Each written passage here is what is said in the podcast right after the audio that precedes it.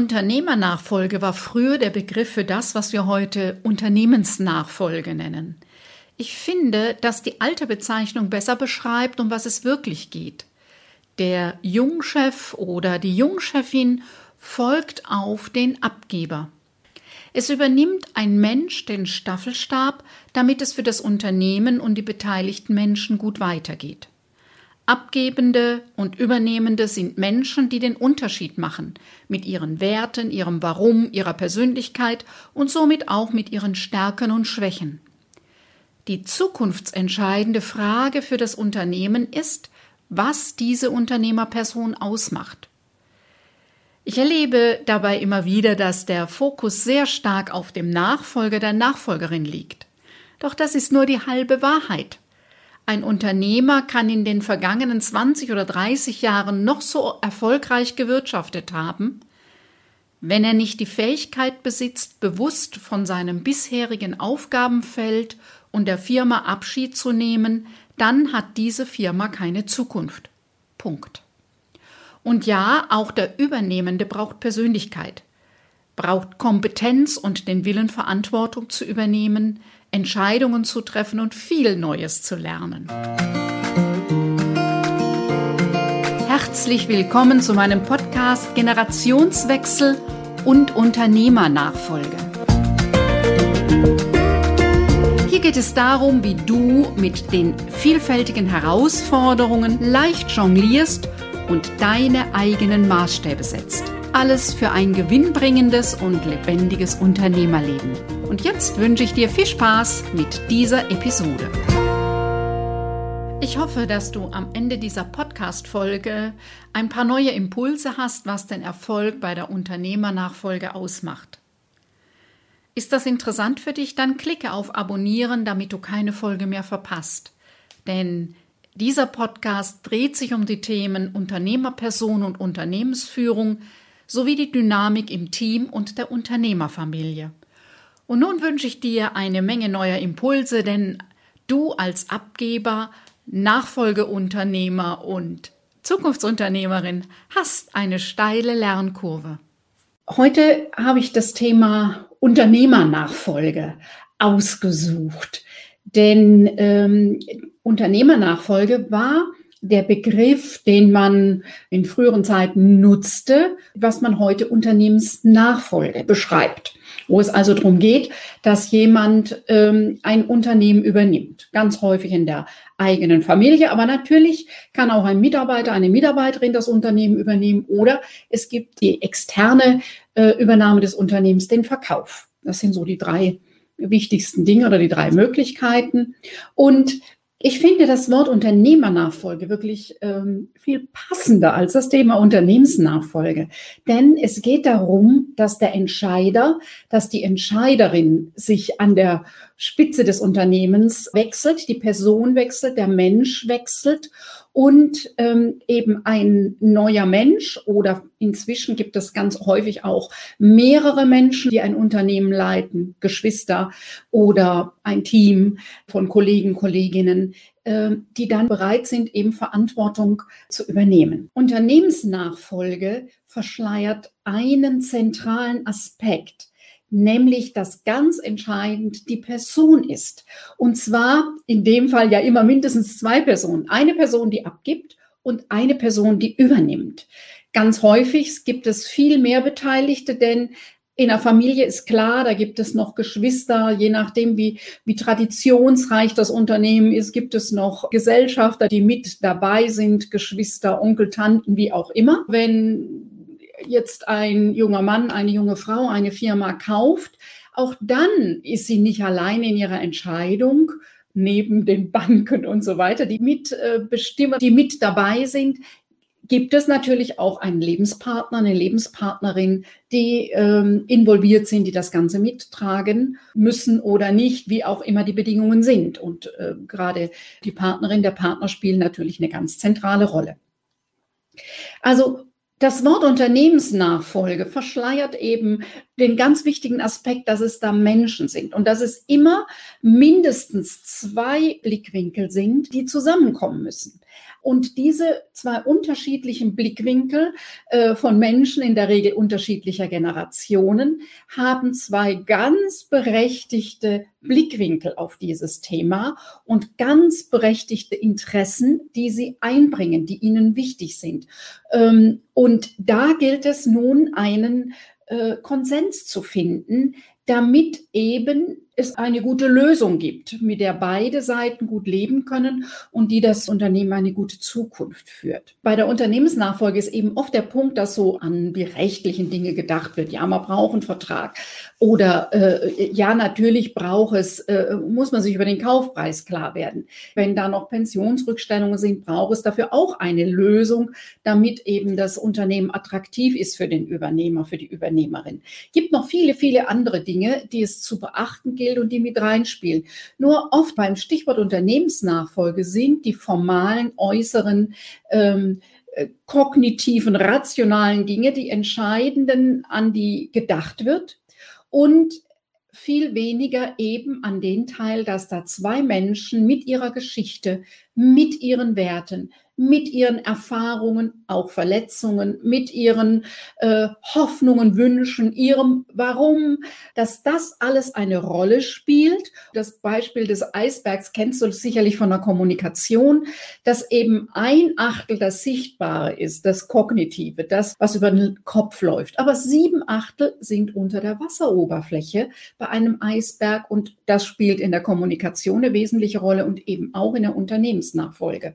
Und da sind das, was Person und Persönlichkeit ausmacht, das, was die Geschichte ausmacht, äh, das eigene Warum, die Werte, die Erfahrungen, das freudvoll Erlebte und vielleicht schmerzlich Durchlittene. Und die Dinge spielen mit, sind aber viel zu selten im Blick, dass sie mitspielen und dass sie einen ganz wesentlichen Teil an der Entscheidung haben. Wo das immer wieder für mich sehr deutlich wird, erzähle ich euch gleich. Es geht eben darum, in dieser Gemengelage äh, mit diesen zwei unterschiedlichen Blickwinkeln eine zukunftsfähige Lösung zu entwickeln.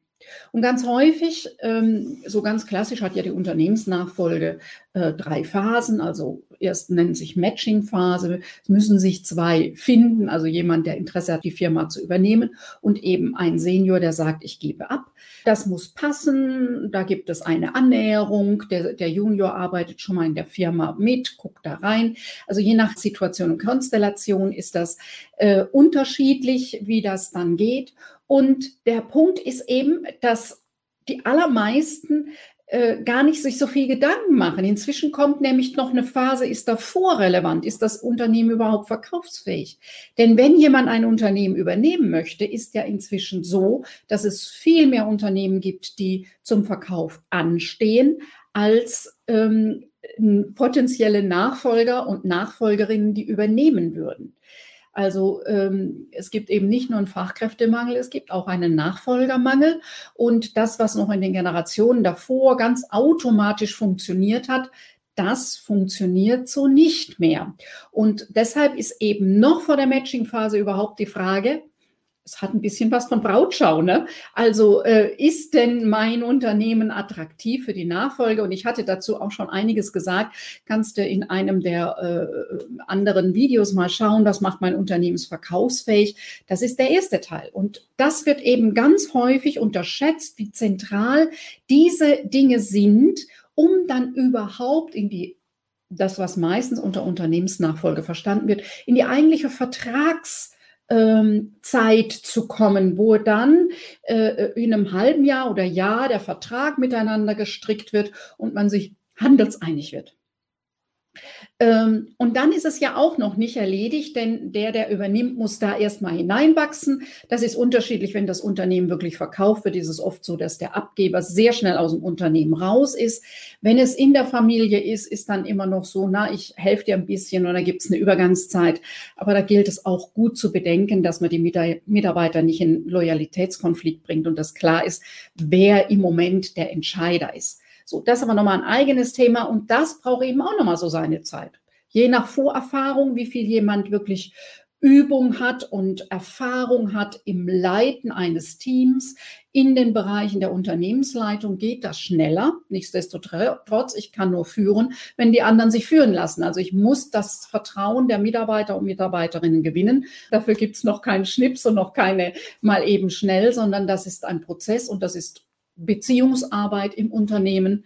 Und äh, da steht die Frage im Raum, ist der neue vertrauenswürdig und auf was kann ich mich verlassen? Und das braucht eben so seine Zeit. Also ein bis drei Jahre ist da eine ganz gute Zeit, äh, um davon auszugehen. Ähm, ja, also und eben in dieser, wo es um Aushandeln geht, ist immer die Frage, was ist hier eine zukunftsfähige Lösung? Natürlich heute Menschen mit 62 nicht wirklich alt sind, um sich ins Altenteil zurückzuziehen. Das heißt, das, was bisher wirklich die Stärke war des äh, Abgebers, nämlich, dass er vorangegangen ist, dass er eine Idee hat, dass er seine Mannschaft und Frauschaft hinter sich versammelt hat, dass er ähm, seinen Weg gegangen ist mutige Entscheidungen gefällt hat. Also das, was das Unternehmen bisher erfolgreich gemacht hat, ist oft genau das, was ihm im Nachfolgeprozess im Weg steht. Da geht es nämlich nicht um voranzugehen und allein mutig zu sein, sondern da braucht es ja ein Verhandeln auf Augenhöhe mit dem Nachfolger. Also wenn es eine Tradition im Familienunternehmen gibt, seine eigene Nachfolge vor vielen Jahren war noch anders, ja. Da hatte der Senior noch eine andere Autorität und ein, ja, konnte besser sagen, genau so machen wir das, wo sich der Junior, der, der jetzige Senior, der damals Junior war, sich mehr mit arrangieren musste. Das funktioniert heute nicht mehr. Die nachwachsende Generation hat viel mehr Optionen als noch bei dem Generationswechsel vor 20 oder 30 Jahren. Und das ist die große Schwierigkeit, die ich immer wieder erlebe, auch wenn ich Vorträge mache zum Thema Unternehmensnachfolge. Es sind viele Frauen dabei, Mütter, ähm, die betroffen sind, vielleicht oft erst in der zweiten Reihe, aber die das Thema satt sind. Dass es immer wieder darum geht, sonntags beim äh, Nachmittagskaffee, äh, um dieses Thema. Und es sind viele Nachfolger und Nachfolgerinnen dabei.